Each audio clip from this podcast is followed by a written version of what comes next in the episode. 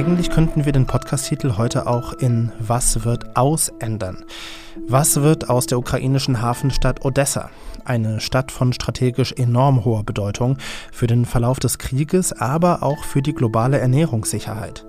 Was wird aus AfD-Abgeordneten, die wegen zuletzt schlechter Wahlergebnisse ihr Mandat und damit auch ihren Job verlieren? Und was wird aus Mallorcas berühmt-berüchtigter Partymeile, dem Ballermann?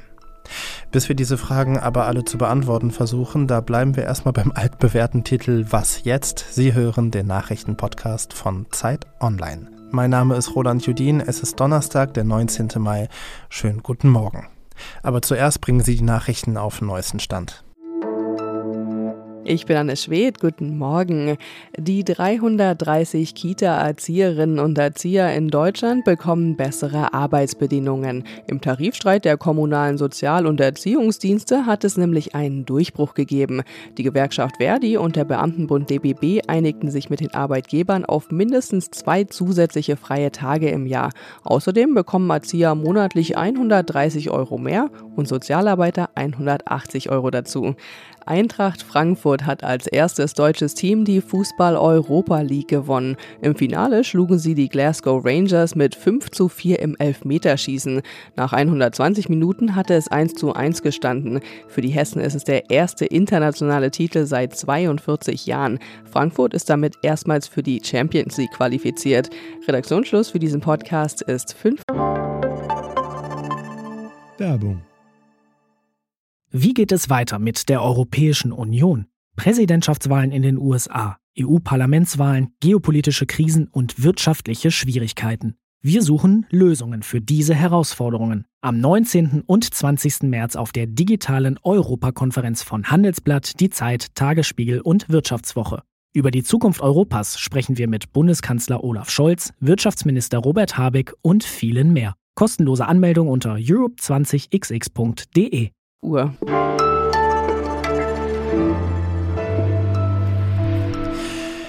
Mittlerweile schreiben wir Tag 85 im Ukraine-Krieg. Und die Kampflinien, die scheinen sich aber ein Stück weit verschoben zu haben.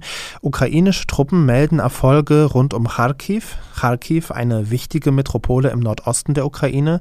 Währenddessen festigt Russland seine Präsenz im Südosten. Und laut einem Bundeswehrbericht nehmen russische Truppen auch Kurs auf die südliche Hafenstadt Odessa die ist wichtig, wichtig für den Verlauf des Krieges und für die globale Ernährungssicherheit. Das schreibt Zeitautorin Andrea Jeska. Andrea, grüß dich. Sag mal, welche Bedeutung hat denn Odessa für Russland?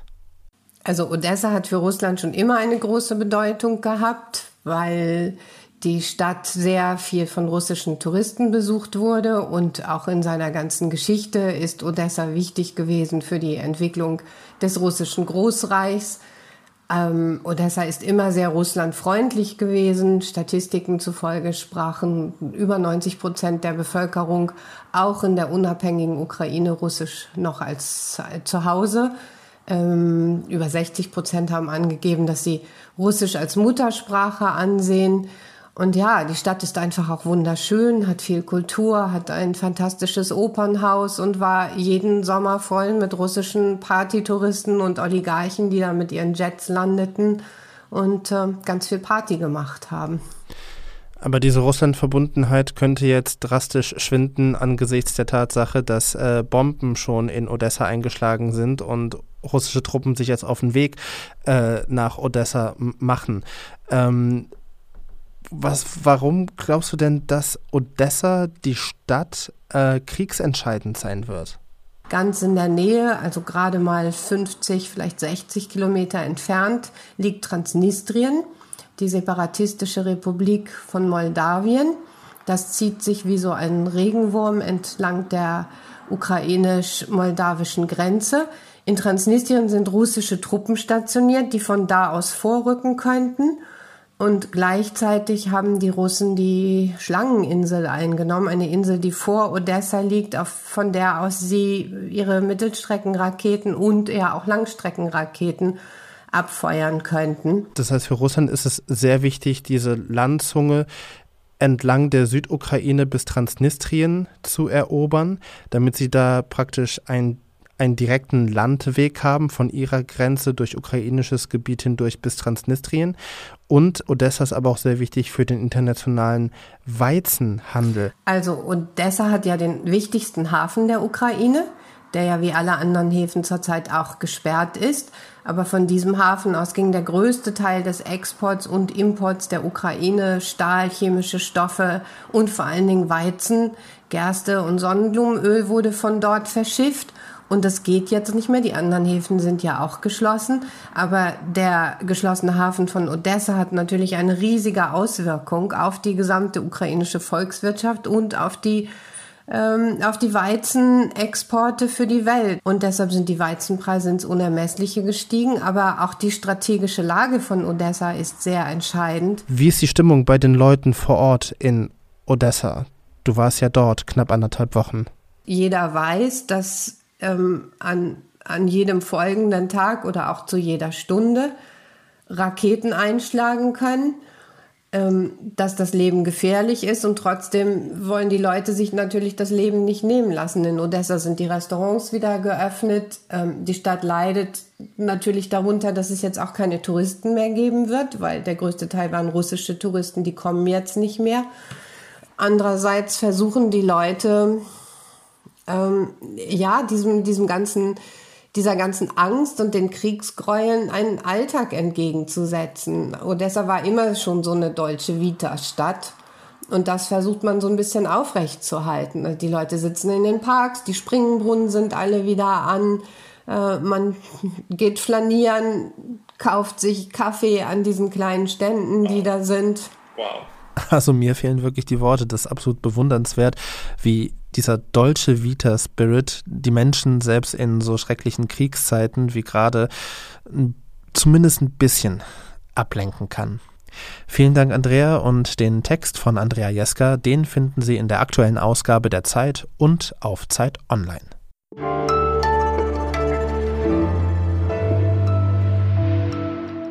Und sonst so? Der Ballermann wird angeblich 50 Jahre alt. Bei dem Jubiläum, ja, da kann ich irgendwie nur so ein halbgares herzlichen Glückwunsch rausdrücken. Und angeblich sage ich, weil niemand so ganz genau weiß, wer den Namen Ballermann erfunden hat und wann genau die Zahl an deutschen Touristen auf Mallorca explodiert ist. Fakt ist, nach 50 Jahren und einer Pandemie versucht Mallorca einen anderen Schlag Touristen anzulocken.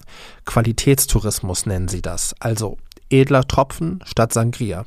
Aber nach wie vor steht Malle für Ballermann bei den allermeisten. Also ein großer Teil in mir denkt sich, ja, Mallorca hat es verdient, vom Ballermann-Image wegzukommen. Ein kleiner Teil in mir denkt sich, naja, aber wo sollen die Thekenclubs denn sonst hin? Gönnen denen doch ihren Spaß. Und ein klitzekleiner Teil in mir, ein Teil, den ich mir selber sehr ungern eingestehen möchte, der denkt sich, da hat das rote Pferd sich einfach umgekehrt und hat mit seinem Schwanz die Fliege abgewehrt. Die Fliege war nicht und sie machte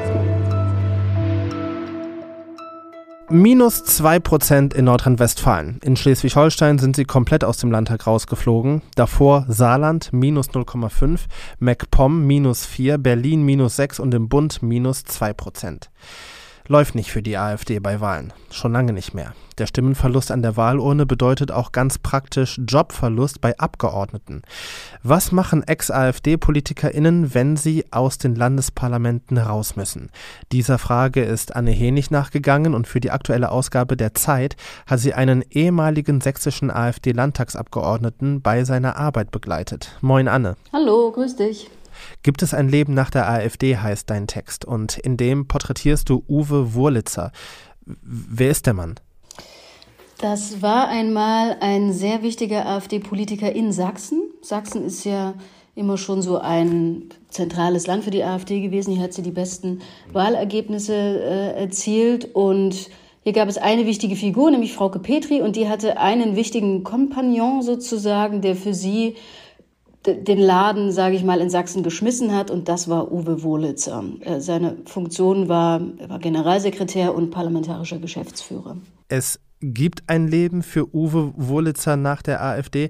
Kannst du kurz zusammenfassen, wie der Transfer vom Abgeordneten, AfD-Politiker, dann fraktionslos, zu seinem jetzigen Ich, wie der vonstatten gegangen ist? Ja, also Uwe Wurlitzer hat Übergangsgeld bekommen, das muss man zunächst einmal dazu sagen, ähm, dass Abgeordnete, je nachdem wie lange sie im Parlament saßen, Geld bekommen. Also die stürzen jetzt nichts, nicht ins finanzielle Nichts, sobald sie aus einem Parlament ausscheiden. Und er wollte eigentlich zurück in seinen alten Job, der war so Immobilienkaufmann, wollte so eine Hausverwaltung machen und traf dann einen Bekannten, der sagte, ich bin Betreuer, das wäre bestimmt auch das Richtige für dich. Betreuer, das heißt, wenn Menschen ähm, manchmal äh, krank sind oder eine Behinderung haben oder äh, sonst irgendwie eingeschränkt und ihre ähm, die Dinge des, des Alltags beziehungsweise so die Formalitäten nicht mehr selbst regeln können, dann können Sie beim Sozialamt einen Betreuer beantragen, der dann für Sie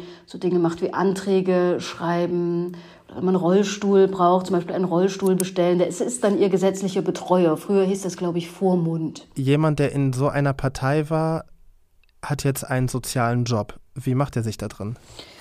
Also, ich habe ihn einen Tag lang begleitet. Ich habe natürlich keine Langzeitstudie gemacht. Ja, ich bin jetzt nicht ein Jahr lang mitgekommen, ähm, aber ich hatte den Eindruck, ähm, nach diesem einen, einem Tag, dass er tatsächlich das total gerne macht und dass er mit einer sehr robusten Art, die jetzt vielleicht auch nicht zu jedem passt, ja, und einer sehr fordernden Art, ähm, schon versucht, das gut zu machen. Er ist jetzt sehr glücklich in seinem Job. Äh, in deinem Text, da zitierst du ihn sogar damit, dass er jetzt glücklicher ist und das Gefühl hat, etwas Sinnvolleres zu machen als in der Politik. Was hat ihn denn an der Politik, an seinem Job als Abgeordneter, auch für die AfD, dann am Ende so gestört, dass er erst aus der Partei ausgetreten ist und dann auch nicht mehr wieder kandidiert hat, zum Beispiel für eine andere Partei, fürs Parlament? Ihm ist die AfD zu radikal geworden, hat er gesagt. Ähm, jedenfalls die Figuren, die dort immer relevanter wurden, namentlich Björn Höcke, Jens Meyer, Andreas Kalbitz, so, die seien ihm zu radikal geworden. Allerdings, das muss ich schon auch dazu sagen, er gemeinsam mit Frauke Petri hatten sich da auch in eine strategisch schwierige Position in der AfD gebracht. Also sie hatten ihre Macht quasi schon verloren, als ihnen die Partei dann auch zu eklig geworden ist. Und ich bin mir jetzt selber nicht ganz sicher, was zuerst da war, die, die inhaltliche Entfremdung oder sozusagen das strategische Hinausmanövrieren aus dem Machtbereich der AfD. Mm, ja, wahrscheinlich bedingt das eine auch das andere. Vielen Dank, liebe Anne. Den Text von Anne Henig Gibt es ein Leben nach der AfD? Den finden Sie in der aktuellen Ausgabe der Zeit.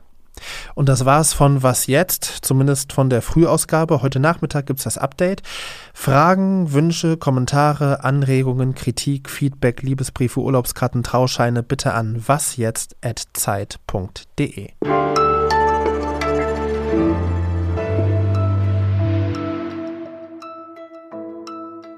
Jetzt kann es losgehen, nachdem mir hier Ole mit der Technik geholfen hat. Perfekt. okay, super.